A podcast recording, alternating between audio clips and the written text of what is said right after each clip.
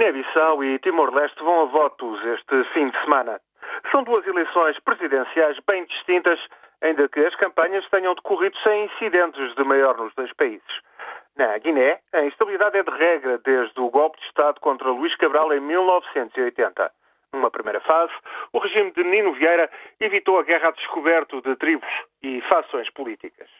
No entanto, a partir da Guerra Civil de 1998-99, passou-se à crise permanente e, entretanto, a máfia colombiana passou também a controlar o que importa e quem importa para traficar droga.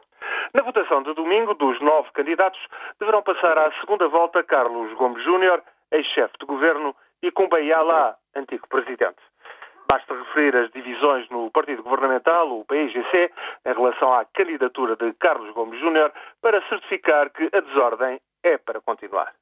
Já em Timor, as expectativas são melhores e o risco de desilusão mais acentuado. José Ramos Horta terá dificuldade em conseguir a reeleição. Enfrenta Francisco Guterres, da Fretilin, e o antigo chefe das Forças Armadas, Matan Ruac, apoiado pelo primeiro-ministro Xanana Guzmão.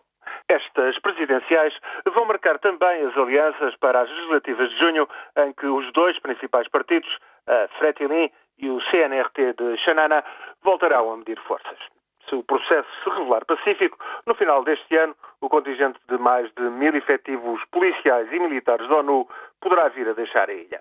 Timor é pobre, como a Guiné, e passou por um retomar da Guerra Civil em 2006. Depois, o atentado contra Ramos Horta, em 2008, reforçou as suspeitas de corrupção e instabilidade institucional em Dili.